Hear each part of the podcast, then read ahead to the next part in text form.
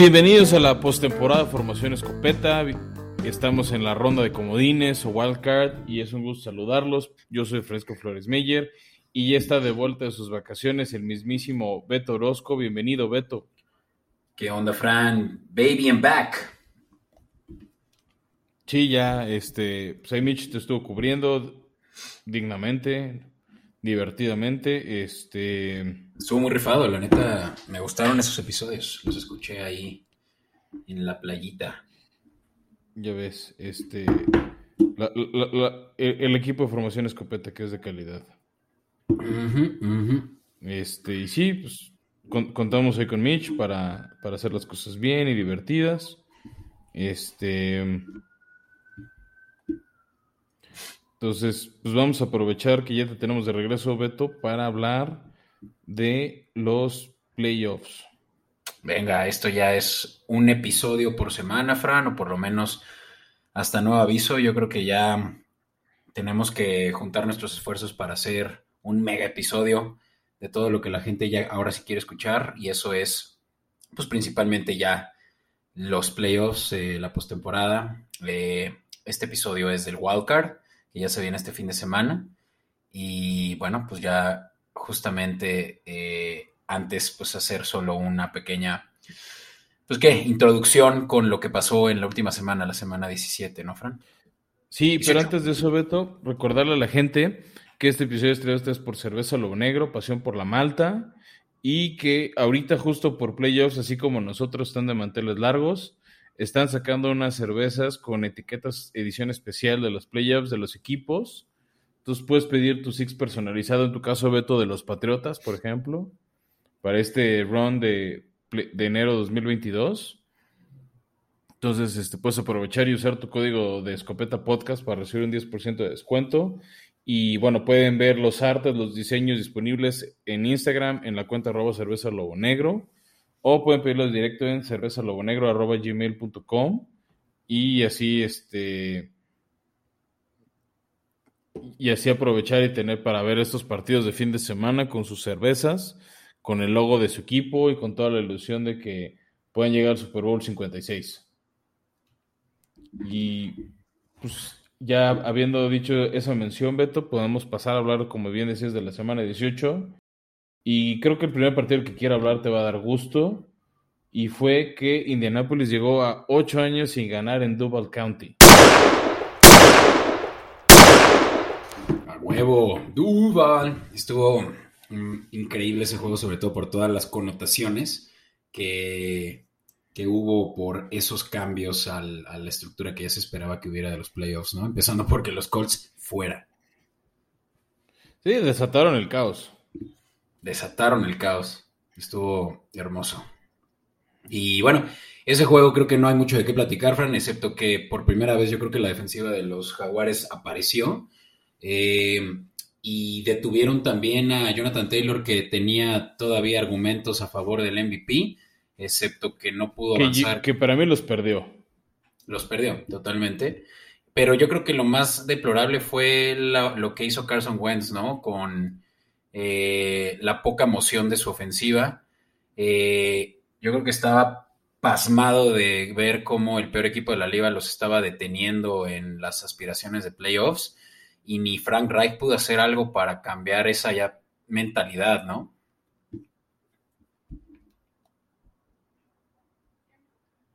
Sí, este, efectivamente, ¿no? O sea, creo que que Carson Wentz no reaccionó, se apagó cuando más lo necesitaban. Este. Y, pagaron el precio caro. Creo que subestimaron a, los Jaguares. No sé si ya se andaban imaginando jugando en la ronda de, de, los comodines, ¿no? Ya sabían que no podían jugar, o sea, no aspiraban al one seed. Este, y yo creo que para mí Jonathan Taylor pero los, los argumentos de MVP porque no lució en los últimos dos partidos.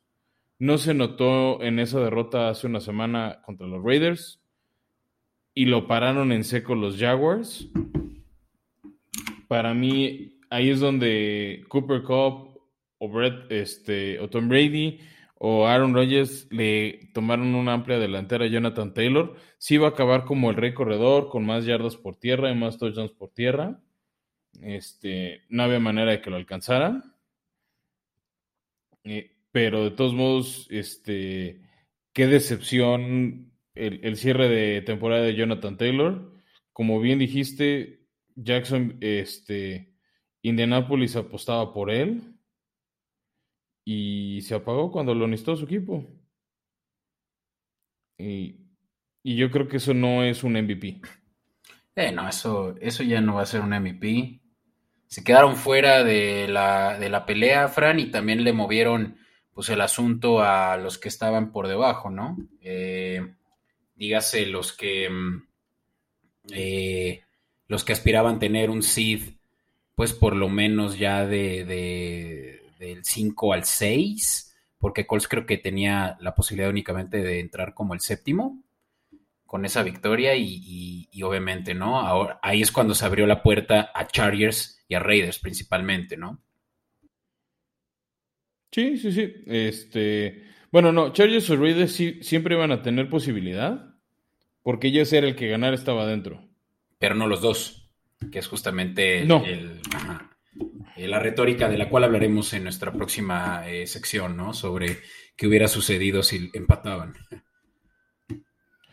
Sí, claro, pero final, finalmente, este, o sea, el, que tenía el camino más fácil bueno, bueno, los dos equipos que tenían que ver más fácil, otro se lo cumplió, eran San Francisco y Indianapolis. Es gana y estás dentro. Sí, a huevo. ¿No? Y... Este, y San Francisco, ya para empezar a cambiar otro partido, sí lo hizo. Exacto. Sí, que ese también fue un juegazo, ¿no? Porque se esperaba lo opuesto y en el último minuto, pues siempre sí sacaron la victoria. Y, y eso fue lo que hizo que también eh, Bucaneros quedara como el segundo sembrado, ¿no? Sí, yo, este, a mí me sorprendió eso de Rams, porque estaban en casa, porque era la posibilidad de ganar la división, que todos modos la acabaron ganando porque Arizona perdió contra Seattle. Pero estuvo ganando 17-0 tranquilamente Rams, no tenían de qué preocuparse y empezaron a complicar su existencia contra los 49ers, que regresaron muy bien con Garópolo que aguas los vaqueros que se van a enfrentar a, estos 49ers, que creo que son bastante peligrosos. Y a ver si Rams no se arrepiente de tener que de, recibir a Arizona el próximo lunes por la noche. Sí, no manches, ese, ese es el juego, yo creo que de los más peleados, ¿no? De los más reñidos.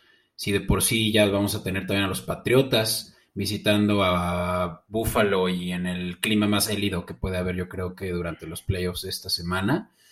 Eh, los Pats no le pudieron ganar a los Delfines, lo que, híjole, ya parece de verdad que una, eh, una maldición. Eh, por ahí lo, anticipábamos, ¿no? Incluso lo, comentaron ustedes, Michi tú, en el episodio pasado, que podía ser una de las, de las opciones a apostarle y, toma la que se da. Y... Es que algo tiene Miami que se le complica a Bill Belichick, ¿no? O sea, ya tiene marca de 9 y 13. Creo que es de los pocos equipos contra los que tiene una marca tan negativa. Oye, y hazme el favor, ¿cómo es posible que Miami, por más de que no llegaron a playoffs en las, en las eh, últimas dos, en los últimos dos años, corren a su coordinador ofensivo? Ah, y quieres hablar de Black Monday hablemos de Black Monday. Este, sí, Beto fue creo que de los despidos sorpresas. Se une al de Big Fangio que medio ya se veía venir por los malos resultados en Denver. Al de Matt Nagy, que bueno, tú y yo creo que lo sabíamos desde principios de octubre. Mike Zimmer me sorprendió un poco porque sí tuvo últimos dos años malos con Minnesota, pero había tenido años buenos. Y también Joe Judge de los New York Giants. Entonces ya, pues casi una cuarta parte de los equipos de la liga van a estar buscando entrenador en jefe, ¿no? Porque ya Jaguares había despedido desde hace mucho a Urban Meyer. Y todavía desde hace más tiempo los Raiders habían despedido a John Gruden y por el equipo, por ser un equipo de playoffs, creo que va a ser una de las vacantes más atractivas la de los Raiders. Seguía de Jaguares por el tema de los picks de draft y el presupuesto que tienen en cap space, ¿no? Jaguares va a ser el tercer equipo con más cap space proyectado. Sí, sí, los Jaguares y seguidito eso, los Chargers. Eh, perdóname, Jaguares es el tercero y ahí te va la otra que está interesante, pero no sé, Miami. Miami es el equipo con más cap space proyectado para el 2022. el tema es que tienes que decidir qué va a hacer con Tua. Tua se queda. O sea, Tua tiene ya los números suficientes como para poder defender su caso, ¿no? Y sobre todo que sigue estando en, en calidad de novato. Yo diría que sí, pero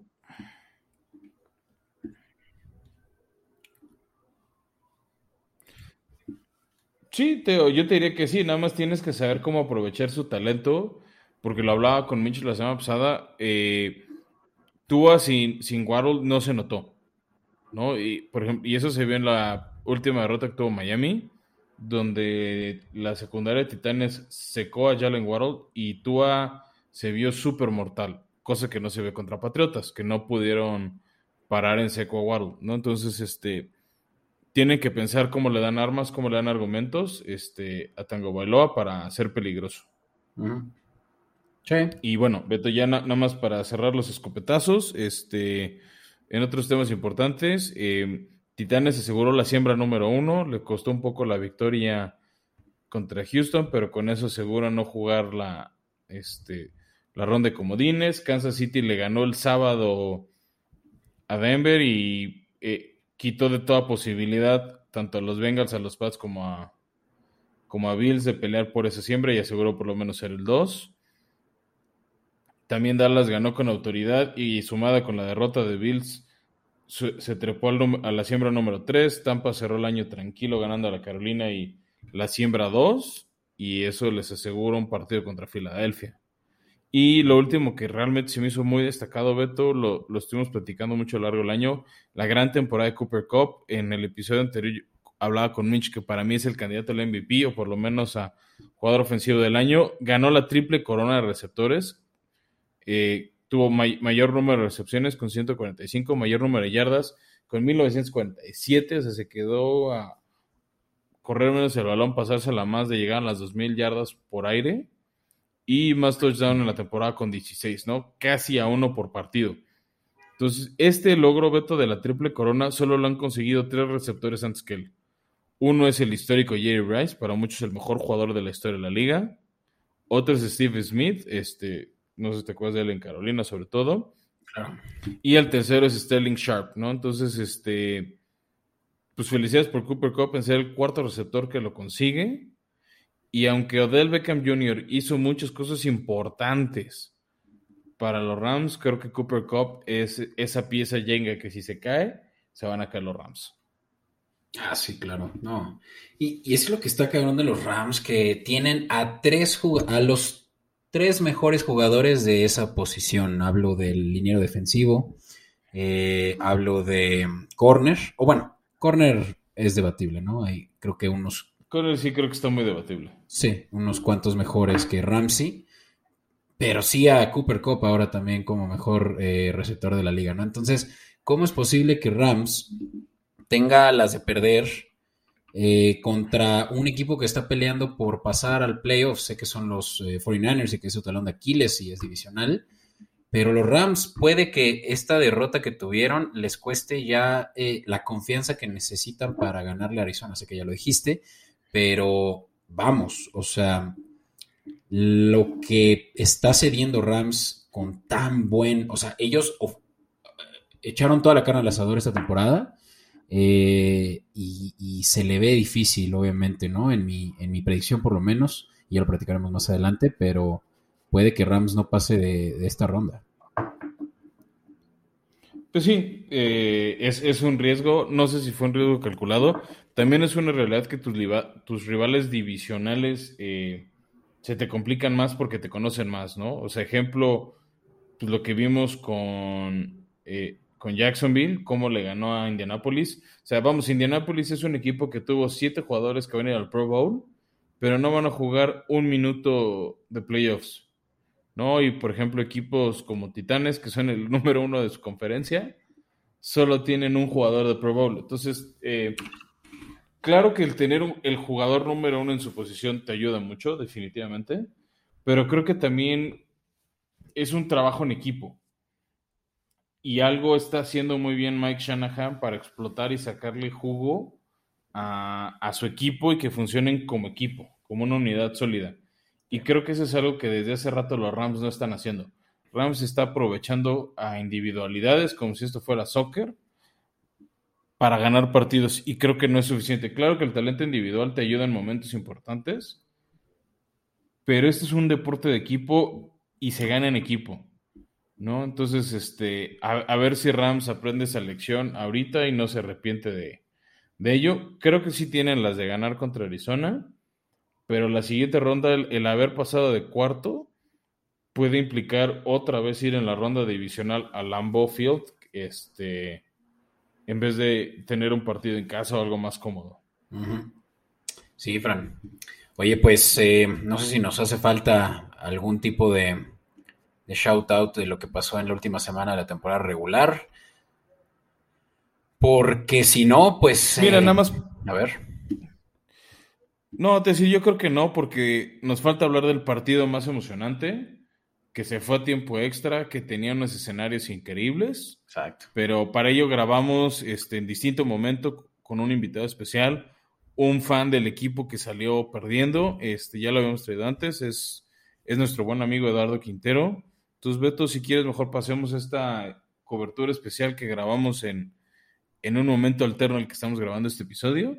Claro. Para, para platicar de ese partido de Raiders Chargers y todas las implicaciones que tuvo ese partido para los playoffs. Y solo antes de saltar, Fran, porque la gente lo pidió, porque la gente pidió de vuelta a Quintero. Sí, bueno, también este, al menos tenemos dos buenos amigos Chargers. Este, el otro es Jordi, que ya ha venido varias veces. Pero bueno, para ir intercalando con los miembros de la Bold Nation para platicar de, de esta escuadra que, híjole, fue, fue una de las pocas predicciones que me falló de playoffs. Va, pues vamos.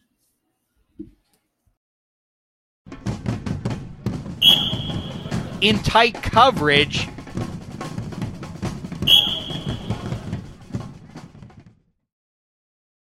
Y listos, tenemos una cobertura especial con el mismísimo Eduardo Quintero, creo que el fan más grande de los Chargers que conozco, para hablar de... pues por lo menos de Chargers sí 3-4. Es que Pero necesitamos hablar con el Bold Nation MX. Ahí hay puro güey, seguro están bien, güey, bien traumados, seguro, después de todo lo que les ha pasado en los últimos años, güey. Ay, güey. Bueno, ya, ya, ya, ya, ya se la sabe uno. Exacto. Ya, se la espera. no les duele. Sí, ya, no nos duele porque al menos, güey, es increíblemente divertido. No, pues, bienvenido, Quintero. Tú di la verdad, ¿sí creíste que iban a empatar? No, la, no, la verdad es que cuando, güey, yo pensé que cuando nos corrieron esa, cuando nos dieron ese castigo, güey, de, que no era una interferencia de pase, no jodas. Esa interferencia de pase pensé que ahí se vio el, todo para abajo y después de esa, de esa, güey, jugártela en, la, en esa cuarta y diez, güey, en la yarda 18, dije, ya se acabó. Pero, güey, estuvo muy emocionante el final, güey. no lo podía creer, neta. Y pues vamos a, vamos a indagar en qué fue lo que pasó, ¿no? Porque mm, por ahí ya los Raiders le estaban dando el pase a, los Chargers y fueron los Chargers los que se lapidaron solos, ¿no? Pues mira, yo, o sea, yo lo que platicaba ahorita con, con, ¿cómo se llama? Con Flowers antes de que empezáramos a grabar. Y justamente fue de, güey, no creo que ningún equipo en la liga esté dispuesto a empatar un partido, güey, menos es su rival divisional. Sí creo, güey, que o sea, sí creo que, como, que igual y si la jeteaban y se la sacaba el tiempo, pues no les importaba. Pero pues yo creo que, o sea, esto es rival divisional, ¿no? Lo que quieres es aplastarlo, güey. O sea, quieres pisarlo, güey, de la manera que puedas. Tienes las ganas de joderlo y que no pase. Ajá, o sea, nunca le ibas a, no le ibas a patear de 60 yardas. O sea, no ibas a hacer un field goal de 57 yardas que hubieran hecho si no. Pero, güey, definitivamente tu plan yo creo que no ni carte. O sea, yo creo que más bien no esperabas, güey. O sea, tu plan era chance y ya dejar el tiempo correr porque no esperabas que los Chargers te fueran a regalar, güey, 10 yardas, güey. Pues sí, pero el hecho de que Stanley eh, pidiera ese tiempo fuera les, les dio el mensaje a los Raiders de que iba a querer recuperar el balón y anotar. Ah, no, pero güey, o sea, ¿qué, equipo no hubiera, que, no, hubiera pensado eso? Ya sabes? El equipo. O sea, Stanley lo que hizo al final del día fue pues el equipo de los Raiders que corrió la, la, jugada anterior y dejó el tiempo correr. Hubiera nada más tenido que dejar pasar una jugada más para que se terminara el tiempo. Tenían 50 segundos. Sí, eso es cierto. O sea, eso, es cierto. Pero pues también por otro lado, o sea, güey, si ves que la, si ves que la formación cambia, güey, a pase, hay chance y pasan, pues, güey, tú lo que quieres hacer al final del día es jugar tu partido sin... O sea, no puedes suponer que el otro güey se ve bien caro que el otro güey te va a dar el pase, ya sabes. Tú tienes que jugar a tu ganarlo, güey. No puedes jugar a que no te... O sea, a que te regalen el empate. Igual, o sea, y quién sabe qué hubiera pasado. Igual lo hubieran pateado de 50 yardas porque, güey, la neta es que Carlson sin problemas te la mete de 55, güey, ya sabes. Con que correras 2, 3 yardas ibas a tener la posibilidad de, ganar el partido. Sí, sí, tienen que frenarlos en seco para por lo menos tener una oportunidad de, que fallara el gol de campo que estuviera no lograble. Exacto. O sea, yo creo que si los hubieran parado en esa corrida y no los hubieran dado, güey, el primero y diez, seguramente los Aires hubieran dicho, ¿sabes qué? Mejor me hinco, aseguro aquí mi pase a playoffs, en vez de arriesgarme, güey, a que bloqueen una patada o que algo salga. Y obviamente también lo que perdían es que Raiders hubiera pasado como el último sembrado y se estarían enfrentando a los Chiefs y obviamente no les convenía. Pues exactamente. O sea, güey, digo, digo que la verdad es que yo creo que los Raiders van a pasar a que los victimicen. Pero, o sea, güey, Dios que no sé. La verdad es que no sé qué, no sé quién preferiría hacerlo. O sea, yo como Charlie creo que prefiero, creo que prefiero a Kansas que a los, que a los Bengals. Los Bengals están intratables también. Creo que Chargers, por cómo jugó sus dos partidos contra Chiefs, sí hubiera preferido Chiefs. Sí, al menos los conoces, ¿no? Al menos como que supone medio, medio sabes lo que a lo que vas. O sea, porque el último partido contra los Chiefs fue de eso. otra vez, fue un partido como este último, así, güey, donde neta los Chargers acaban disparando en el pie, güey. Como toda la historia de los Chargers. Sí, pero es que, güey, no sé, creo que este, o sea, creo que este partido también se les complicó además. Y sí hubo, digo, güey, no, yo no soy mucho de, güey, es que los, los, los profes y los, los penalties y demás, pero, güey, sí hubo una serie de castigos que dices, güey, no jodas. O sea, el pase de, justo, o sea, el pase, ¿cómo se llama? La interferencia de pase en el lean zone, que, güey, ya habían, ya, ya la, defensiva los había parado, como los paró todo el partido. Y, güey, ese pase, ese de castigo, güey, de interferencia, güey, neta, era un pase que iba 10 yardas para adentro, inalcanzable, y de todas maneras fue, güey, súper circunstancial. O sea, creo que sí, sí, sí era, güey, neta, a, güey, un par de cosas que, güey, neta fue a, a, un call de que todo cambiara. Aunque sí los Chargers, güey, la jetearon, güey, en ese, donde pensé que, güey, y, y, todo se iba al carajo, fue cuando tenían ese primera, creo que era tercera y 23 de los Raiders, o tercera y 20, una cosa así, y dejaron que les corrieran 23 yardas, güey, en la jugada, güey. Sí fue como, güey, no ah, No puedes, no, no, puedes ganar, güey, dejando que. O sea, porque la defensiva no jugó mal. O sea, la defensiva siempre estuvo jugando bien, la defensiva se mantuvo todo el partido. Y, güey, no puedes, o sea, eran errores, como eran errores de ese tipo. Ahora, los Chargers lo pierden en tres jugadas. y les cuesta, güey, 25 jugadas recuperar. yo creo que ellos se sentían ya derrotados también eso... contra Tejanos. También. Sí, eso, eso definitivamente. Pues, güey, ahí fue donde se les descarriló. O sea, no debería haber sido, güey, un must win, güey, de los Raiders. O sea, hubiera sido mucho más sencillo, güey, neta ir a tirar el partido contra los Raiders, güey, si hubieras hecho lo que tienes que hacer, güey. O sea, güey, no mames, te meten 40 puntos a los Texans, güey. O sea, no jodas. Y otra vez más, porque te corrieron, güey, lo que quisieron. Once again. Sí, que yo creo que esa va a ser la prioridad de Chargers para el siguiente offseason. Tal vez cambiar el coordinador defensivo y tratar de detener la carrera. Les empezó un poquito mejor. No creo que qué semana fue, creo que fue la semana como 10, 11 por ahí. Que creo que Staley empezó a, tomar las decisiones de la defensiva. Mejoró por momentos, pero pues, güey, cuando no tienes los jugadores y no tienes el personal para parar, para parar pues no tienes, o sea, ya sabes. Supuestamente Kenneth Moore, el chavito este, iba a ser un parte de la solución para eso y creo que, güey, más errores ha causado que cosas buenas. O sea, empezó bien la temporada y estuvo lesionado y regresó horrible. O sea, el partido contra Raiders era un liability, güey. Ese güey, Storm, Storm Norton, que era como, creo que el tackle derecho. No, no jodas, güey. O sea, estaban neta los dos regalando el partido. Que yo también te diría, este, o sea, para mí, fan o sea, los Chargers les surge mejorar su corrida. Simplemente, por ejemplo, el año que entra puede que ya Chiefs tenga un corredor decente o claro, Edward Seller ya esté más constante. Y luego al menos Denver tiene en Javonte Williams alguien bastante bueno, porque su coreback pues, es Drew entonces sabes que no. Y ya vimos que incluso Josh Jacob o Kenyan Drake les corre en una jugada 20 yardas. Mm. Sí, o sea, definitivamente, tiene que ser la prioridad. No, y además ya viste el schedule del siguiente año para los Chargers. o sea, güey, si no es, de, o sea, de los que he visto es que han sacado tentativos, o sea, yo creo que es de los, neta, de los más difíciles que he visto. O sea, te toca. Bueno, te toca bueno, te va a tocar un partido contra Jaguares y un partido contra los Texans. No, pero pues ya vimos qué hacemos contra los equipos malos, güey. Jugamos mejor contra los equipos buenos que contra los equipos malos. Y O sea, contra, además, los Jaguares hace creo que tres años nos ganaron, creo que el único, no, no, fueron los Jaguares o los Jets. Los que hace como tres años el único equipo, el partido que ganaron fue contra nosotros. qué oso Quintero. Ya contra Jaguares. Sí, pues sí. Ay, Ni pero que, fue- ni que fueras Indianapolis. Eh, ese estuvo increíble. La verdad es que deberían de haber, deberían de haber dicho desde el principio, ¿saben qué? Nos vamos a hincar todos y Sí. al diablo. Todos, buenos, to- todos contentos. Todos contentos porque además creo que ni Big Ben quería pasar a la postemporada. Yo creo que él ya se ve, güey. yo- él, ya, él ya se ve retirado desde que empezó la comprado sus boletos acá. No, él tuvo que cancelar reservaciones Ya, en. Cabo. Sí, exacto, güey. Sí, tuvo que, le, le echamos a perder sus vacaciones de enero, güey. Oye, ¿y Chargers contra quién hubiera pasado? ¿Contra quién hubiera jugado? De haber pasado como que hubiera sido la. Le hubiera, le hubiera tocado, creo que Kansas, ¿no? Creo que-. Si hubiera, a es que si hubieran, si hubieran ganado, se hubieran Ah, empatado. sí. Si hubieran empatado, pasaban sexto. Ajá, pasaban sexto, exactamente. Pasaban Les sexto y les tocaban los Bills. No, les tocaba Bi- Bills. Ah, los Bills, Patriotas sí, sí, iba contra Bengals y Raiders pasaba siete contra. Chiefs. Y si hubiera ganado Chargers, hubiera pasado en quinto y hubiera ido contra Bengals. Que es lo que tiene Raiders. Seguramente. ¿Qué es lo que- No, no, porque no, pasaban, como- creo Ajá. que. No, no pa- pasaban, creo que sexto de todas maneras, Chargers. Sí o Mm, sí ya. pasaban sexto. Sí, sí, sí, para ganar, exacto. Si ganaban, pasaban sextos. No, el Porque empate no, le ganaron el desempate contra Mm.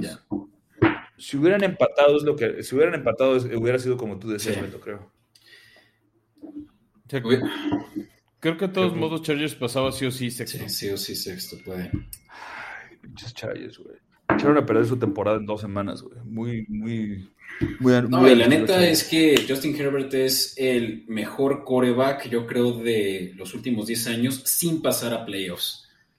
Eh, Sí, pues, güey, es un animal. La verdad es que, o sea, juega. net- neta, segundo juega- lugar en más yardas. O A sea, ver, sí, convirtió- sí, sí, es un animal, güey.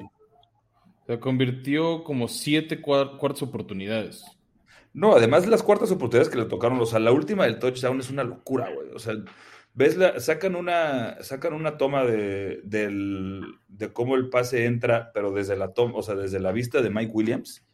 Y güey, es un misil que va bajando. O sea, la verdad es que, digo, al menos, o sea, al menos tienes a Herbert, que pues, güey, es un crack ahorita. Esperemos que no sea la historia de Philip Rivers de nuevo, de güey, tuvo muy buenos años y nunca le dimos equipo.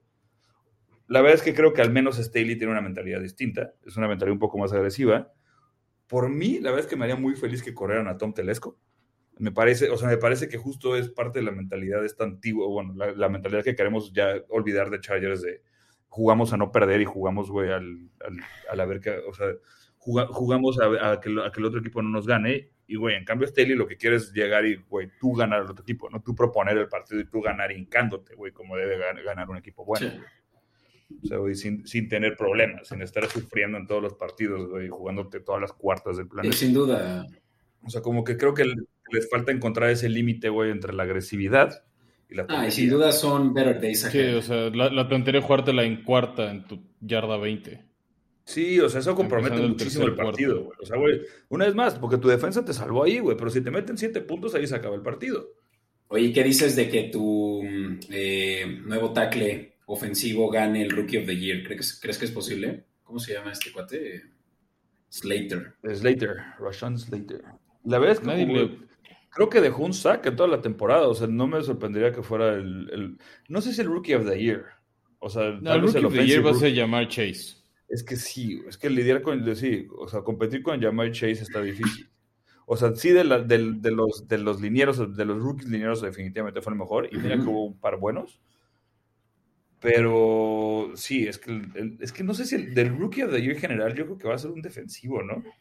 No, porque es, o sea, hay uno que es Offensive Rookie of the Year y Defensive Rookie of the Year. Pero no sacaban uno general. Dan un premio como para el year. mejor rookie, ¿no? Ah, caray. Creo que no. ¿No? Yo, no, yo no, ubico pues sí. ofensivo y defensivo. No, pues güey, el, def- el ofensivo definitivamente va a ser Jamar Chase. O sea, sin, sin lugar a dudas. Y el defensivo Yo, es Micah Parsons. Sí, exacto. O sea, le dio, le dio vida a una defensiva de Dallas que neta no jalaba y ahora es la mejor defensiva de la liga. De, de, de, pero es que está cabrón cómo evolucionó la línea ofensiva al año pasado, en la que no le permitieron hacer nada a Herbert, por lo menos en cuanto a pases sin presión, ¿no? Y, mejoraron. No sé ahorita en qué, en qué lugar está la ofensiva, de, la línea ofensiva, pero la, la revolucionaron, ¿no? No, pues es que le metieron lana también, o sea, se trajeron, a, creo que el, este... El centro más caro de la liga, que estaba en Green sí, Bay. exacto, que era el que estaba en Green Bay, este, Lindsay, mm. no, ¿cómo se llama? Lindsay. Lindsay, o sea, Pedro Lindsay. Ajá, sí, sí, sí, o sea, voy, él, o sea, trajeron, trajeron a él, trajeron a este chavito y agarraron otro cuate, ¿a quién trajeron a otro? Corey Lindsay está... O sea, al menos, al menos le metieron lana. No, ese es Corey Lindsay, ese es el de Green Bay. O sea, que e, era el centro que venía de Green Bay y es el centro mejor pagado de la liga ahorita. Sí, exacto. Oye, ¿y, y qué, hubo, qué hubo ahí de ese juego al que, al que fuiste al, al SoFi Stadium en la semana 17 contra Broncos? Cuéntanos un poco de eso. Híjole, el estadio está increíble. La verdad es que sigue siendo. Mira, la, la, línea ofensiva de los Chargers está en el décimo. Acabó, acabó, en décimo y, güey, creo que antes estaba creo que antes estaba en la, el 30. ¿Era la peor? Era la peor de la liga, o si no, la peor de las más peores. o sea, la, la, que le seguía. Pensando en el futuro de Herbert y que lo quiere sano, te conviene. Ah, no, definitivamente. O sea, claro, o sea, te diste cuenta que, que, el, que, tackle este que metieron, Storm Norton, definitivamente no, o sea, no puede ser titular. O sea, a Matt Filler tenían. Matt Filler también lo agarraron en la agencia libre. Igual que. Pero, o sea, digo, del lado izquierdo ya lo tienes resuelto. Del lado derecho, pues necesitas una pieza que sí se puede arreglar en, en agencia libre. Además, los Chargers creo que tienen un cap, un cap space gigantesco. Entonces, bueno, al menos eso es de, es, de las cosas buenas. Pero, güey, Tom Telesco como que luego no le gusta agarrar contratos así muy, muy splashy. Le encanta agarrar jugadores como Chris Harris, que también, Chris Harris, güey. Muertazo. O sea, le encanta agarrar jugadores, ya sabes, exacto, Jared Cook y cosas, o sea, ya sabes, como jugadores ya grandes que les van a dar un contrato un año, güey, que les saque del problema. Pero creo que esa es parte del problema, o sea, que mejor apuéstale a un chavito, güey, que te vaya a durar 10 años y vaya a formar una carrera ahí, que en vez de llenarlo de gente que no va por un año, ya sabes, o sea, que definitivamente no se van a comprometer, o sea, es su chamba de un año. ¿Y el coordinador defensivo sí dices que tiene la posibilidad de que lo corran? Renaldo. Yo creo que se va, o sea, yo creo que no duda. Pues, o sea, ya sí, el problema es que su, el, problema, es que su primer año. Y lo trajo Staley, entonces no sé si se lo queda un año más, pero pues, güey, el hecho de que Staley ya hubiera estado llamando las, las jugadas defensivas te dice mucho de la fe que hay en él, ¿no? Para mí que no, porque, o sea, no, no sería el primer head coach que le diga, que le dé gas a su coordinador después de un año. O sea, no, yo sé que no es el mismo coach, pero Mike McCarthy, después de un año en Dallas, a Dom Capers, que había sido su chile en Green Bay, lo corrió. Sí, ya fue que trajo a Dan Quinn y Dan Quinn le funcionó. Sí, sí, o sea, digo, yo, o sea, sí, o sea, justamente regresando a esto de, güey, tiene una mentalidad un poquito de más de vamos al frente y vamos a ganar. No me llamaría la atención que lo mandaran al diablo. Pero pues ya sabes, todo puede. En el mundo, en el si algo aprendido del mundo Charger es que todo puede. decir, eh, eh, hablando del mundo Charger, yo por ahí vi justo a uno que otro miembro del Bold Nation que quieren a Fangio. Te lo decía antes de grabar. No me, sí, no me desagrada Fangio, fíjate. Me, o sea, me gusta ese. Creo que iría muy de la mano con la mentalidad agresiva del equipo. Aunque algo también está raro, ¿no? O sea, al final del día, Brandon Staley venía, güey, de ser coordinador defensivo. Y, no, o sea, bueno, no conozco ningún coordinador defensivo. O sea, yo, yo, o sea, yo hubiera pensado que el enfoque hubiera sido un poquito más defensivo. Y la mucha gente dice, güey, es que la secundaria de los Chargers es una liability. Pues la verdad es que no me parece. O sea, Siento que el, el, partido estuvo controlado mientras estuviéramos limitando el pase. Sí, para mí el es como el en medio, o sea, porque era justo donde les corrió Josh Jacobs. O sea, ese, ese de los linebackers. Yo, por eso yo quería los Chargers contra los Titanes en la ronda divisional. Era boleto seguro para que cualquier corredor los pasara por encima. Sí, o sea, porque trajeron a Limbal Joseph, que no es malo de liniero defensivo, pero los linebackers de los Chargers no, o sea, no no hay uno que sea seguro, pues. O sea, Kaiser, Kaiser White no le fue mal. Este, Drew Tranquil tampoco le fue mal, pero no son, o sea, no son como estos linebackers clásicos, güey, que se dedican, pues, güey, o sea, detener la carrera, ¿no? O sea, son un poquito, los, los van mezclando mucho, los van rotando mucho, ¿cómo se llama? Con, en vez de dejarlos como únicamente para la carrera. Kenneth Murray iba a ser como ese, güey, ese pilar de, como defensivo ahí, y pues la verdad es que pues, no. Digo, está, o sea, también está cabrón decir, güey, en el primer año de un güey que no va a funcionar, porque sí tuvo buenos momentos al principio de, al principio de, su, de la temporada, pero al final, pues, digo, ya no pudo, ¿no? O sea, este, se le vio este último partido que nos causó dos castigos innecesarios que cualquier linebacker de este no hubiera hecho, y era porque, pues, estaba, estaba alcanzando güeyes, o sea, no estaba atacando güeyes, estaba alcanzándolos.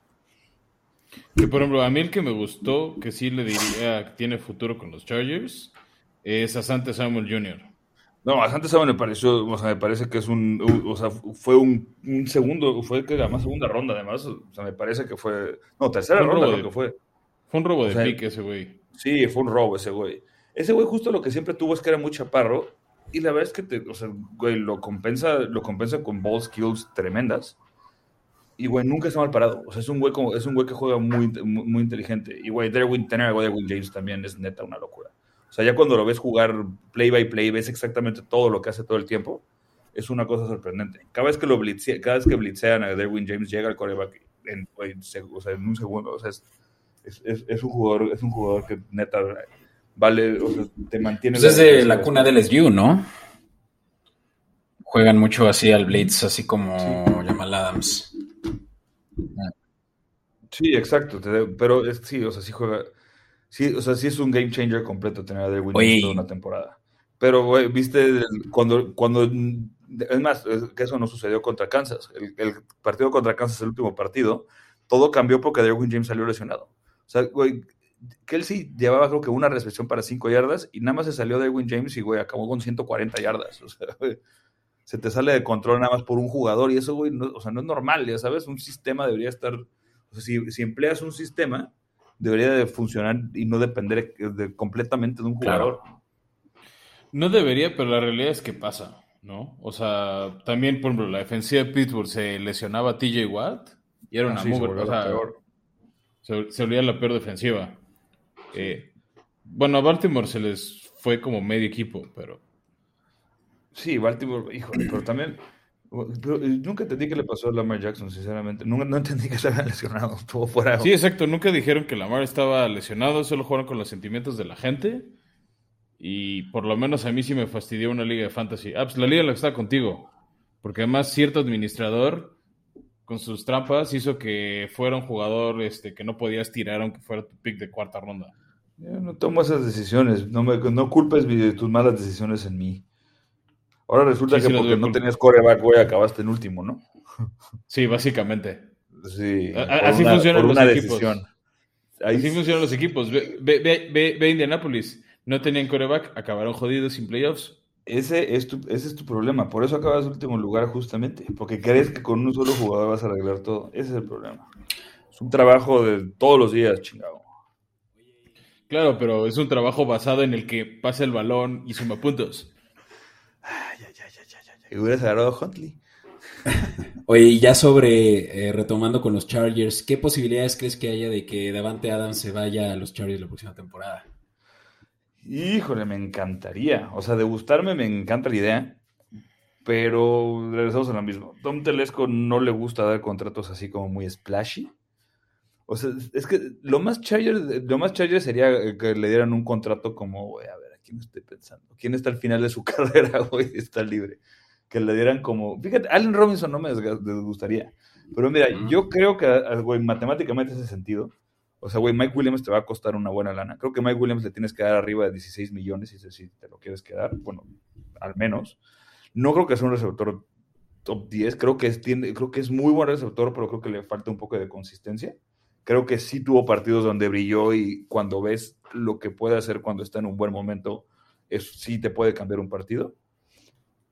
Pero, digo, no sé, o sea, sí me, o sea, sí me gustaría Devante Adams, porque pues, ¿quién no querría Devante Adams? No creo que Green Bay, la verdad, deje que se vaya, pero creo que los Chargers Pero ¿no crees que se iría si, si sí se va Aaron Rodgers? O sea, si finalmente se retira después de perder por, no sé, la décima vez la final de conferencia. Sinceramente, yo, o sea, yo creo que Rogers no creo que se vaya. O sea, no creo que. No, yo creo que Rogers va a acabar su carrera en Green Bay.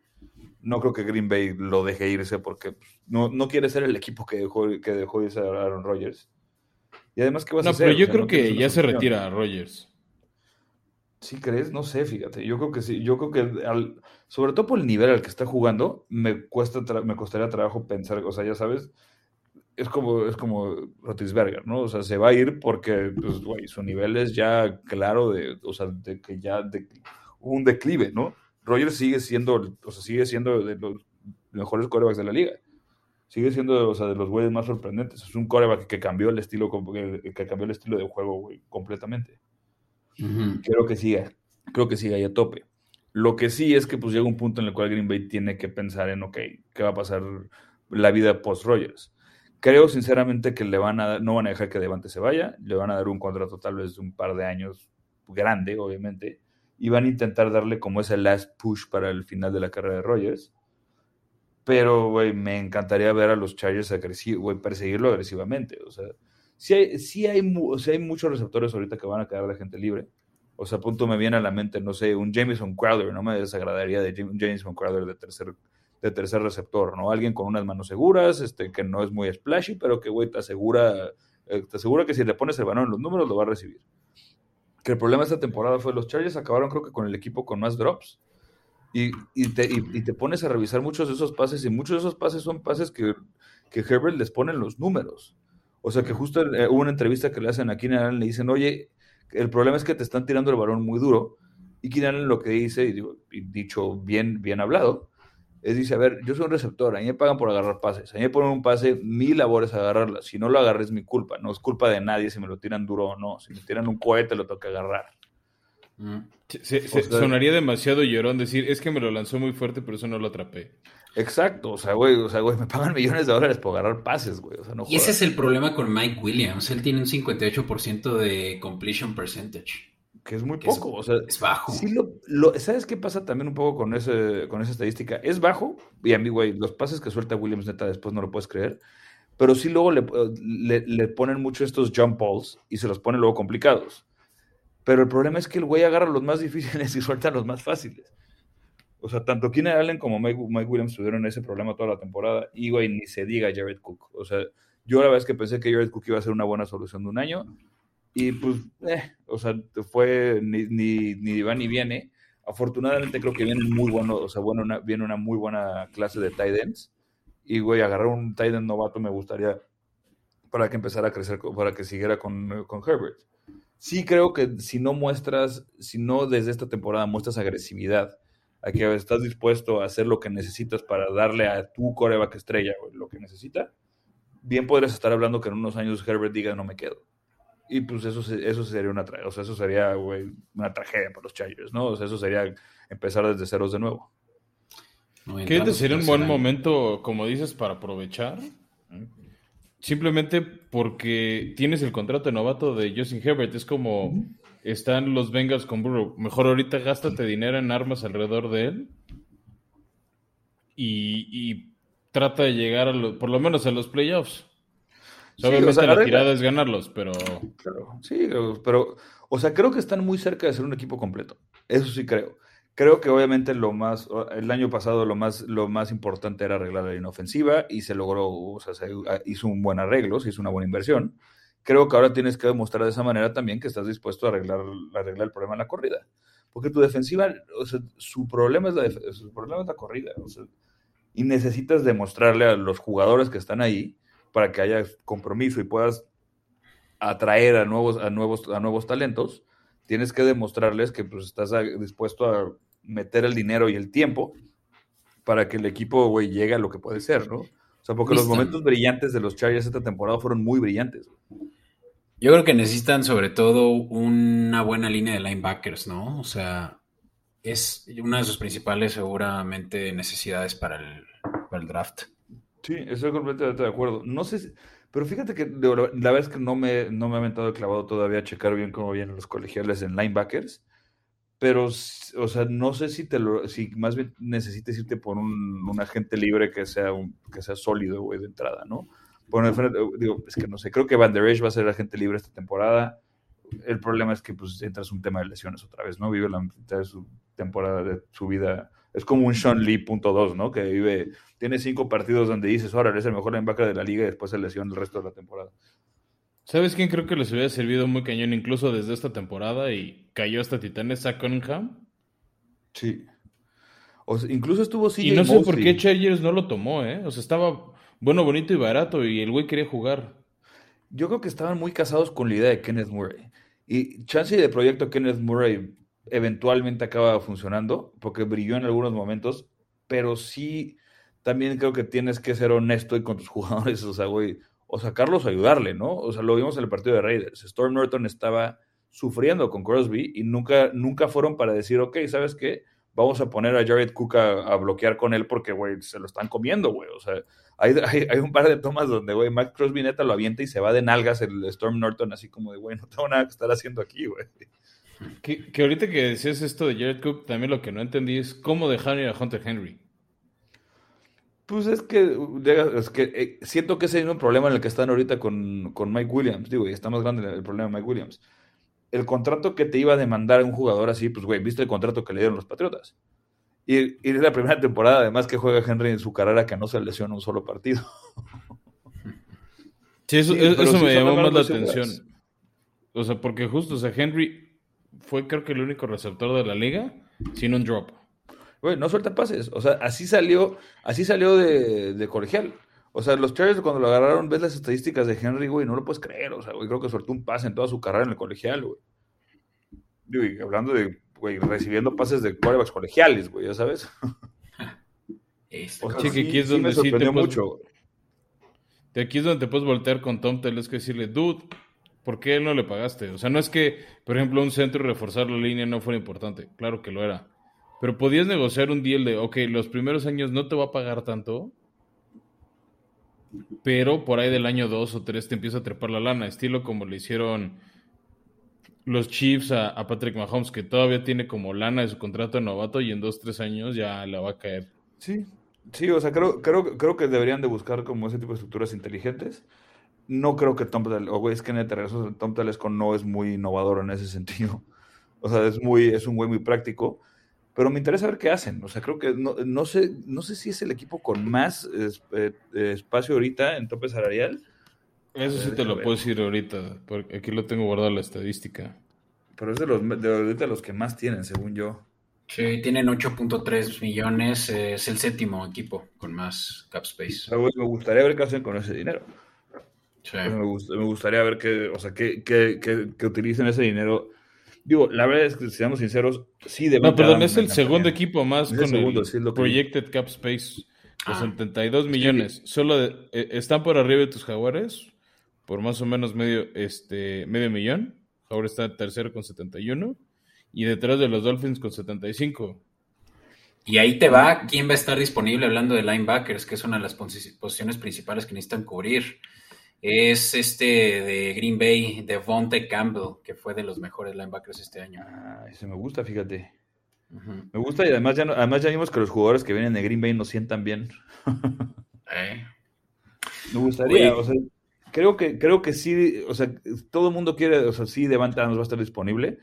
No creo que la urgencia más grande es un receptor. Creo que te tienes que ir, güey, splashy por eso, con un Devante Campbell o algo así de linebacker y ya de ahí puedes ir formando. Además, estamos viendo que los receptores del colegial están saliendo cada año más consistentes. Sí, sí más toros. Oye, pues, odio, odio tener que hacer esto, Quintero, pero ya nos estamos sobrepasando en, la, en el tiempo. Te propasaste conmigo. Sí, y pues, digo, creo que hay mucho todavía que podemos estar, estar revisando ya más adelante en la postemporada. Eh, Todas las cosas buenas tienen que terminar. Así es, y pues ya cercano a, marzo, cuando ya estemos ahí eh, pensando en hacer cobertura, seguramente la de tus Chargers va a ser de las primeras que queramos hacer. Es que tú tienes, que ves, eso, demuestra buen gusto en equipos. Pues Equipo de reyes, de reyes y reinas. de gente decente, chingado. A huevo, pues no sé, algo más, eh, pues como siempre, como siempre un gusto, chavos. Ahí cuando quieran, yo estoy dispuesto a venir a cotorrear con ustedes. A toda madre, a toda madre, Quintero. Me parece es un gusto, como Lástima que, que no sea para hablar de los Chargers en playoffs este año. No te preocupes, el Pero próximo año mira, si el hablamos, Cruz hablamos Azul de la pudo final y de el conferencia. Atlas. Pero mira, si el Cruz Azul pudo y el Atlas pudo y los Dodgers pudieron, ¿por qué los Chargers no podrán? Son años, exacto. En esta temporada, además que todo sucedió, todas las cosas más improbables sucedieron. Creo que la próxima va a estar un poquito más loca todavía. Y quién, bueno, quién igual y vemos a los Chargers en un Super Bowl en un par de años. Así, así de loco que se ponga esto. Pues ya ves, todo el mundo quería un, un Super Bowl LA contra LA. Eh, díjole, a mí creo que los Chargers se ven mejor que los Rams, güey. Sí. Creo que los Rams, es que bueno, quién sabe. Los Rams también son de Pero- esos equipos que luego se ven mal, güey, y son tan consistentes que además no, no logra sacarlos. El, el tema es que si Chargers llega primero al Super Bowl que los Rams, puede que ya no digan que es Rams House ese estadio y ya por lo menos más de cinco pelados quieran ir a ver a apoyar a los Chargers. No, mejor que se quede así, así los boletos se quedan baratos. Eso sí. Sí, el problema es que el home field advantage no existe para los Chargers. Ah, ¿cómo no? Yo estuve ahí gritándoles, chingado. Tú. Los otros 70 mil gritaban al otro equipo. Eso es cierto. Bueno, pues vientos, Quintero, un gusto tenerte por aquí. Un gusto, chavos. Y pues vámonos, Fran, a la última sección. Esa es cuarta. Abrazos para todos. Bye. Fourth and a foot, and a mishandle on the snap. Allen picks it up, and he's still going. Y bueno, Beto, como lo dijimos, ¿no? Después de esta cobertura con Quintero, pasamos eh, a, a cuarta y, a cuarta y gol, ¿no? Yo sé que la sección no se llama cuarta y una, pero creo que ahorita en playoffs tenemos que llamarla cuarta y gol, porque es ganar o morir. Eight. Sí, Este, sí, creo que la, la- las stakes are high, ¿no? Y se ve, sí, que ya, ya para lo que platicábamos de la eh, de lo que de lo que sucedía, ¿no? En la última semana de la temporada regular, pues se termina pues ya los juegos que son eliminatorias, básicamente. sí, ya no, no hay más. Entonces, si quieres, Beto, arranquemos. Primero con el partido con el que van a abrir los playoffs.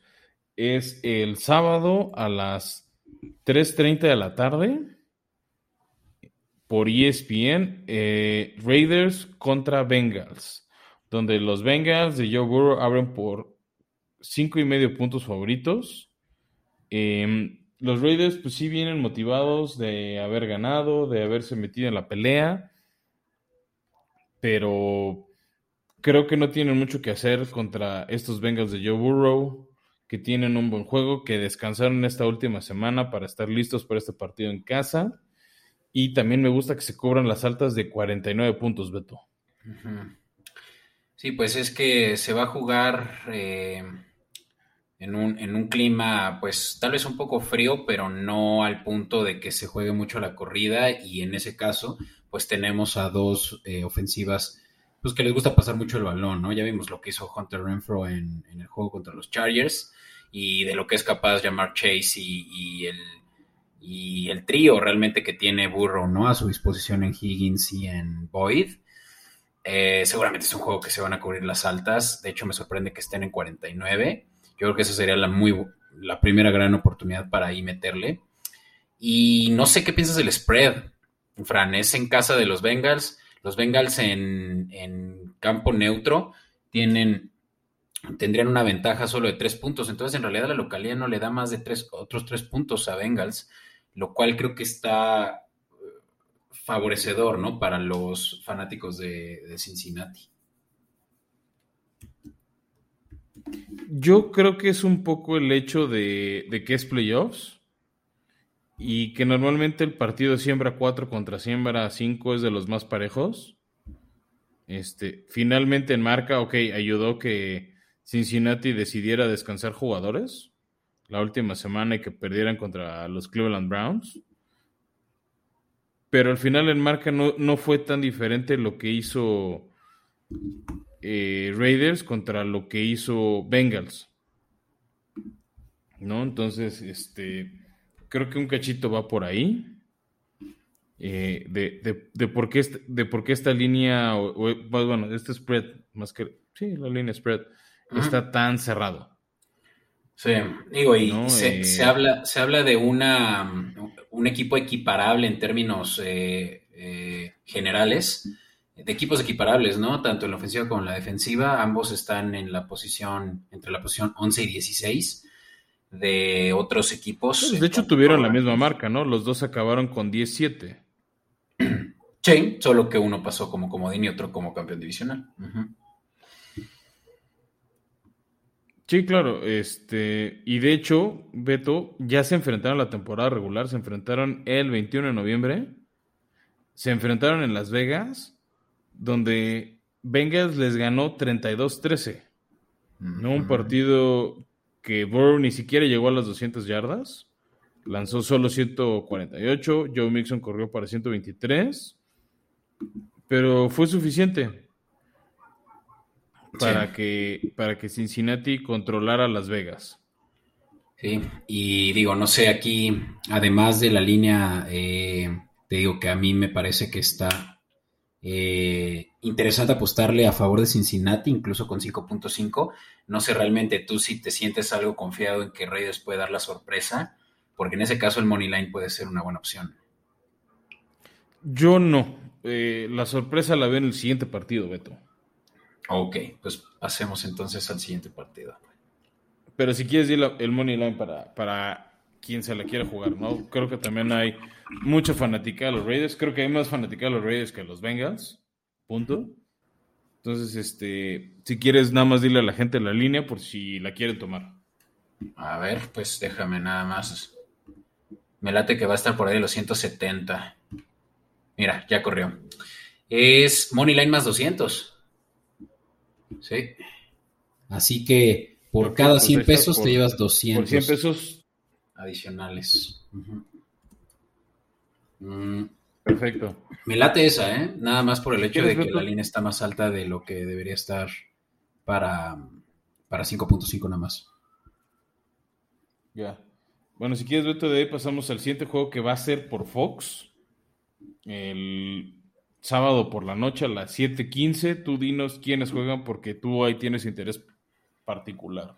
Claro, pues es un juego divisional, un juego que se juega de nuevo en Buffalo y en ese clima hélido en el cual la vez pasada Patriotas solo hizo tres pases, de los cuales dos fueron completos y aún así le ganaron a los Bills.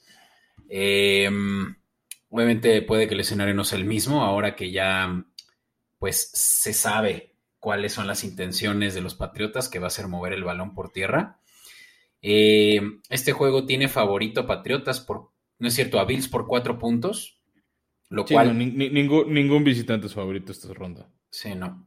Pero te voy a decir algo, Fran, me encanta que los Patriotas estén eh, separados por cuatro puntos en el spread, siendo la, defensiva que los, eh, que los paró ya en, en, una ocasión, ¿no?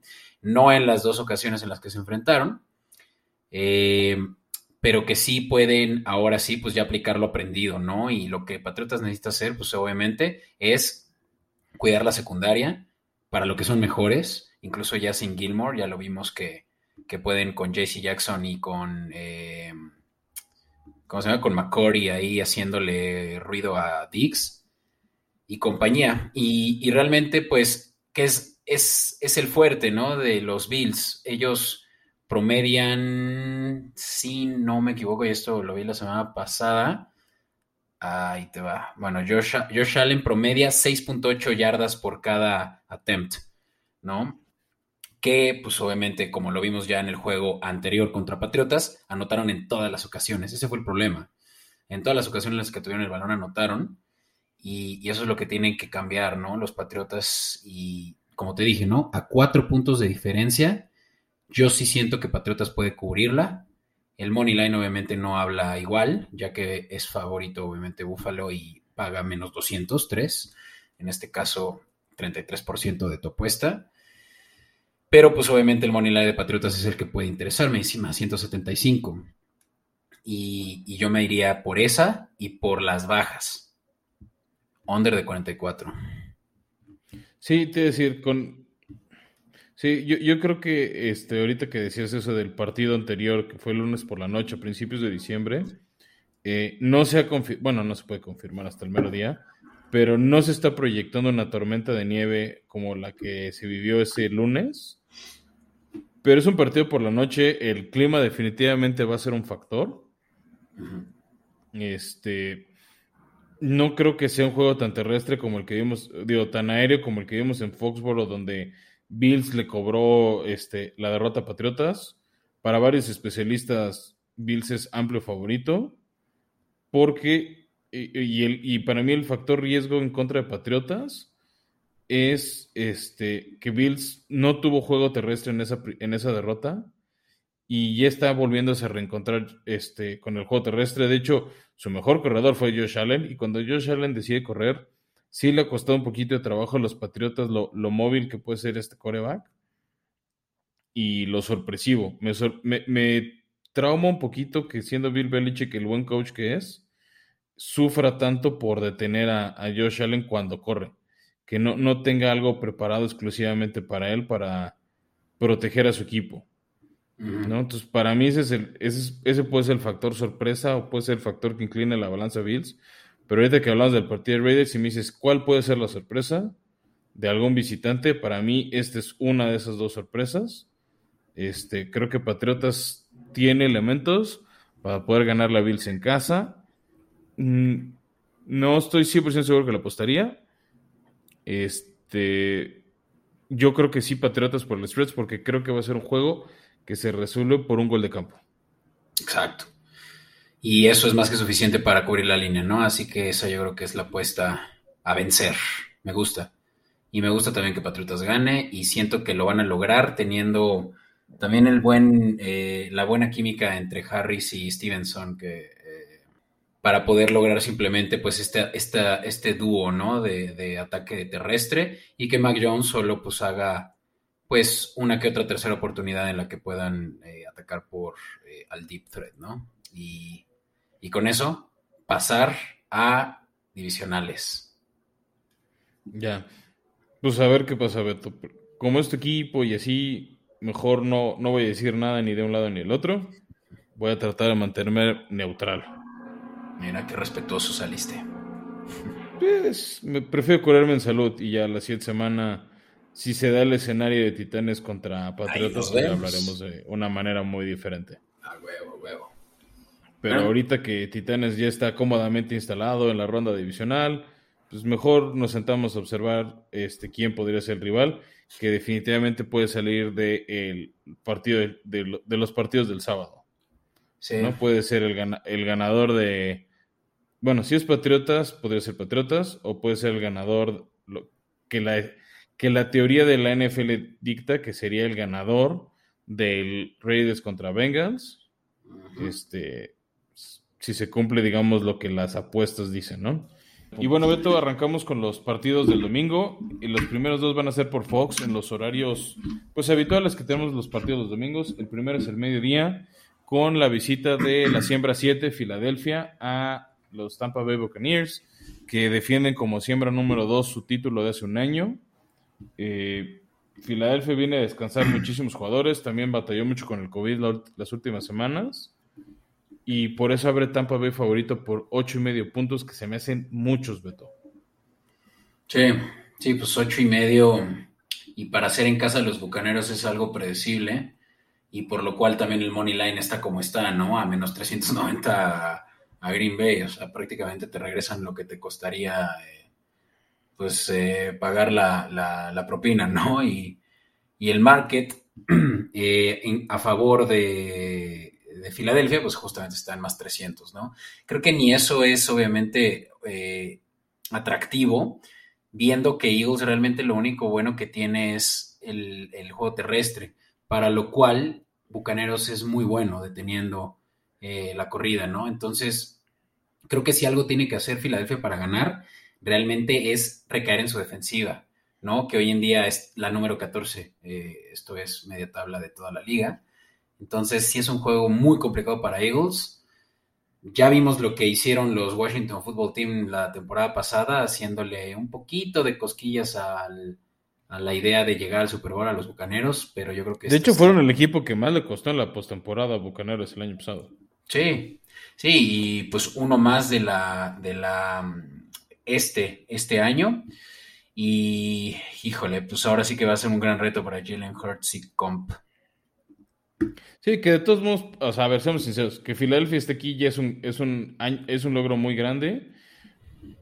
No se daba un peso por ellos, se hablaba de una temporada de reconstrucción, pintaban para ser el peor equipo del este, uno de los peores de toda la conferencia nacional. Se habían deshecho de Carson Wentz y ahora van a tener dos picks muy buenos, cortesía de los Colts.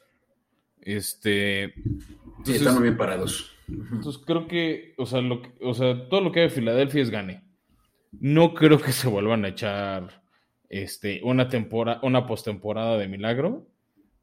Yo creo que aquí se va a acabar al domingo al mediodía sus, bueno, por ahí de las 3 de la tarde, hora del centro de México se va a acabar su temporada, pero es una temporada muy buena de aplaudirse y creo que sí serían un mejor este ya viendo cómo acabaron las siembras, hubiera sido muy interesante ver Tampa Bay contra Santos otra vez, pero creo que sí es mejor equipo Filadelfia y merecen estar en playoffs en vez de los Santos.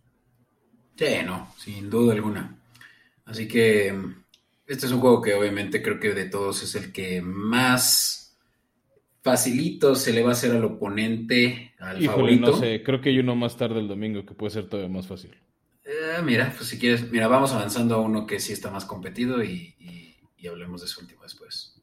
Sí, este, seguido de ese partido de, Tampa Bay en cuanto acabe, o bueno, salvo que acabe temprano, a las 3.25, también les recuerdo por Fox Sports, es el, el titulado Game of the Week, Dallas contra San Francisco, un partido que por en los años 90 lo vimos, bueno, tú no sé si lo viste conscientemente, Beto, pero se, sucedió varias veces, este, con Montana, con Steve Young de un lado, con Troy Aikman del otro. Ahora Troy Aikman va a estar de hecho de narrador para la señal en inglés de ese partido con Joe Buck.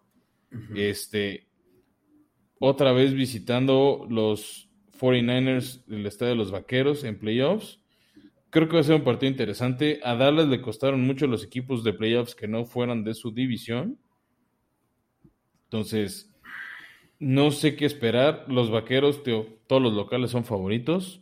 Por lo tanto, Dallas sale favorito este partido, pero solo por tres puntos. ¿no? En, temas de apuestas es el partido que, que pinta más parejo. No sé si, o sea, yo creo que por mi corazón me inclino por los vaqueros, porque cerran con una buena ofensiva con confianza porque su, porque su defensiva recupera jugadores como Trevon Diggs, Micah Parsons. Lo que aquí más me gusta son las altas de 51 puntos. Se me hacen demasiado sencillas. Ok, sencillas de sobrepasar. Sí, de que sucedan. Ok. Creo que aquí la que más me gusta es la línea de 3 de, de 49ers, ¿eh? Con todo y que Cowboys me gusta más para ganar este juego, pero siento que es un juego apretadísimo. Estamos hablando de top 5 ofensivas ambos y top 10 defensivas ambos. por eso las altas. Pero las defensivas y sobre todo la de, la de Cowboys han jugado sobre todo muy, bien en la secundaria. Entonces, mm, creo que nada más una novatada podría ser la que haga que Cowboys pierda, pero eso no quiere decir que la línea de 3 esté súper eh, bien valuada, ¿no? Para quienes quieren solo sacarle provecho. Es que al final solo es que ganen por un gol de campo, que, que, siento que también este partido, así como te decía el de Patriotas, siento que este se va a resolver así igual, por un gol de campo. Exacto, así que te digo, 49ers más, más 3, like it. Que ahí también un tema, ojo, fans de los fans gambusinos, este, algo que no me siento súper cómodo es el tema del hombro de Garópolo. Eh, salió tocado, de hecho no jugó la penúltima semana. Y por aquello de que tiene una marca invicta contra Sean McVay y los Rams, jugó el último partido, este, jugó un muy buen partido, eso sí, pero no sé si un mal golpecito lo haga recaer y tenga que salir a lucirse en playoffs el señor Trey Lance. Ya es hora. Es hora del chavito. O sea, sí, pero en playoffs, o sea, bautizo de fuego, Beto. Sí, eso sí, O sea, y más cuando no ha estado jugando buena parte de la temporada. Que también es otra de las quejas a este al equipo de San Francisco. Si apostaste, hiciste los cambios de, de picks que hiciste, los cogiste en la primera ronda, ¿por qué no pones a jugar a, a Trey Lance, ¿no? Tal, tal vez hubieran llegado más cómodos o más preparados los, los 49ers este juego.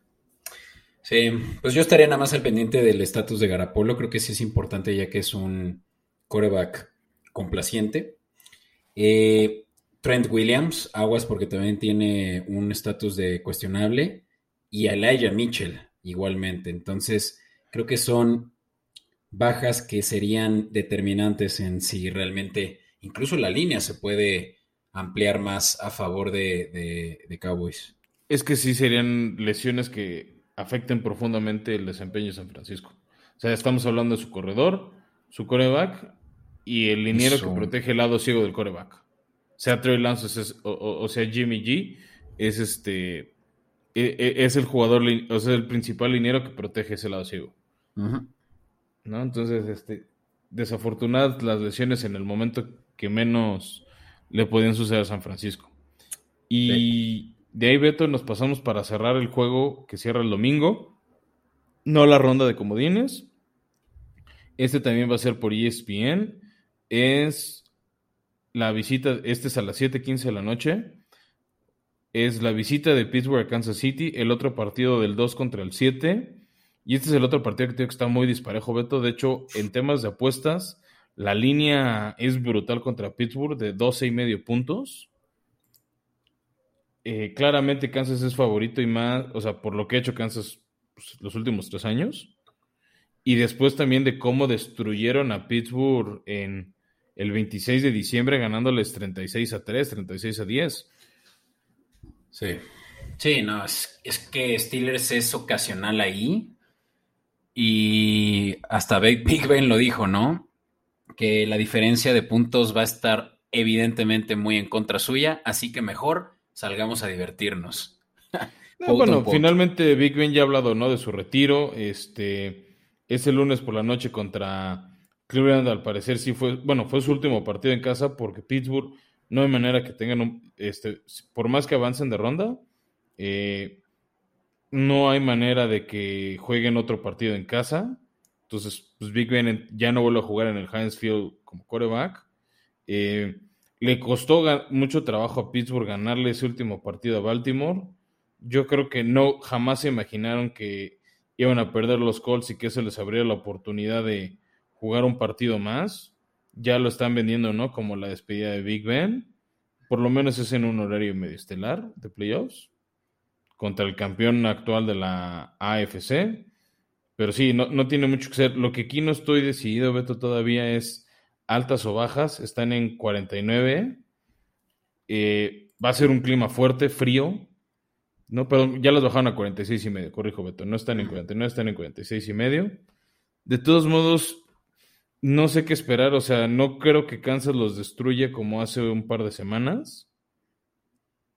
No, yo creo que estas bajas. Sí, por lo mismo que dices y que la defensiva de Pittsburgh es de lo único bueno que, que, que van a tratar de cerrar dignamente, ¿no? Ajá. Sí, TJ Watt que empató el, récord eh, de más sacks en una temporada. Yo creo que... que... tal vez estando sano TJ Watt creo que lo hubiera roto, ¿no? Lo empató en 22 y media. Ahí hubo un par de castigos, uno de Cam Hayward, este, que anuló la que pudo haber sido la captura del récord. Este, pero sí, yo creo que esa defensiva es lo que va a mantener la pelea Pittsburgh. Sí, sí, porque la ofensiva es la número 31 de la liga, Fran, en, términos de, de ranqueo por, por parte de PFF. Así que eso no pinta bien, pero sí a favor de las bajas. Sí, que aquí lo, lo, único que podemos decir, hablando de cómo podían darse los partidos de siguiente ronda, tanto Filadelfia como Pittsburgh, al ser los sembrados número 7, en caso de pasar, automáticamente van a ir contra las contra Titanes y Green Bay respectivamente por ser los sembrados 1. Y justo Kansas y Tampa Bay, por ser sembrados 2, no van a ir contra la siembra número 1 en la ronda divisional. Es, lo único que podemos saber a partir de esos partidos. ¿No? Todo lo demás se va, se va a ir acomodando. Este, yo creo que aquí se va a acabar la carrera de Big Ben. Me da gusto por él que se vaya en playoffs pero creo que preferimos ver a Patrick Mahomes por lo menos un fin de semana más, ¿no? sí, esto va a pasar, creo que es inevitable. Y pues cae un grande, pero renace con eso otro, que va a ser Patrick Mahomes, pues probablemente ya en su playoff run, eh, yo creo que más esperado, ¿no? Después de haber visto el de la temporada pasada. No sé si es el más esperado, Beto, yo creo que ese fue el primero, porque queremos ver de qué era capaz. Ah, Ahorita que, ya sabemos de qué es capaz, más bien nos da gusto verlo por el talento de Mahomes, pero no sé, también ahorita lo único que me preocupa de Kansas es que Terry Hill estuvo tocado en ese juego del sábado contra, contra los Broncos. Este, se lastimó el, al parecer el tendón de Aquiles en los calentamientos. Ahorita no está descartado para el juego contra Pittsburgh, pero si se agrava esa lesión, sí sería una baja muy, muy sensible para, para los Chiefs. Y, eso sí sería quitarle arsenal al talento que tiene Mahomes. ¿No? Que al menos ese partido contra Denver eh, lució otras armas como, como de Marcus, este, Lawrence, como Williams. Este, obviamente sí que siempre cumple, ¿no? Este, eh, él sí lució a lo que estamos acostumbrados a verle. Pero vamos, este, si pierden a Trey Hill, puede ser una baja muy sensible que de hecho fue de los jugadores que más daño le hizo a Pittsburgh ese partido pasado. Y bueno, Beto, si quieres, cuéntanos cómo cerramos con un primer lunes por la noche en playoffs. Sí, pues es que este es el Super Wild, eh, wild Card Weekend y el Monday Night, bueno, aunque no en calidad de Monday Night, pero sí. No, sí. Ah, sí es calidad de Monday Night. Oh, mira. Sí. En tal caso, sí es un divisional que justamente ya hemos visto dos veces este año, bueno, evidentemente, y es los Cardenales visitando a los Rams, los Rams que no quisieran estar en esta posición, pero pues se la buscaron perdiendo contra Niners, como ya lo platicamos, y pues lo platicábamos, ¿no? O sea, Rams tiene tantos buenos elementos, tanto que ha apostado esta temporada y nada más no permea. Eh, pareciera que, nada más es mala suerte, Fran, pero yo creo que más bien hay huecos que no, que son obviamente visibles ya de, de, la, de lo que puede ofrecer su head coach, Sean McVay, y es, y es seguramente pues más en el, en el lado defensivo, de donde había mucha expectativa, ¿no? Muy alta expectativa. Y Cardinals es justamente lo que logra luego aprovechar, ¿no? Eh, sí, que de hecho, Beto, o sea, en eso de aprovechar, este, pues Arizona cuando le ganó a Rams fue en casa de los Rams. No, no, este, o sea, se, ganaron respectivamente de visitantes, no, no pesó la localía en, el duelo de estos dos equipos. Este, y de hecho, ahorita lo que dices de los Rams y su defensiva, ya lo sacamos ahí en nuestras publicaciones. Este, sacaron del retiro a Eric Weddle para cubrir la posición de safety después de ciertas bajas que tuvieron. Entonces, creo que Sean McVay no está durmiendo tranquilo porque sabe del peligro que puede presentar este, esta ofensiva de Cliff Kingsbury, que después de todo sí se le hizo llegar a playoffs.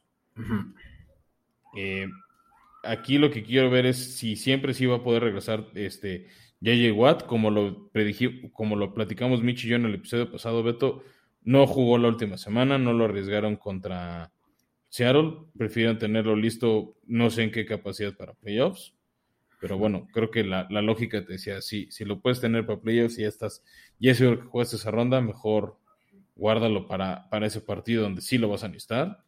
Lo que creo que va a resentir mucho Arizona y se ha notado en estos últimos partidos es la baja de Andrew Hopkins o New Hopkins, como prefieran decirle, eh, que sí fue un jugador clave en esa victoria de Arizona a principios de año, ¿no? Porque fue por la semana 4 o 5.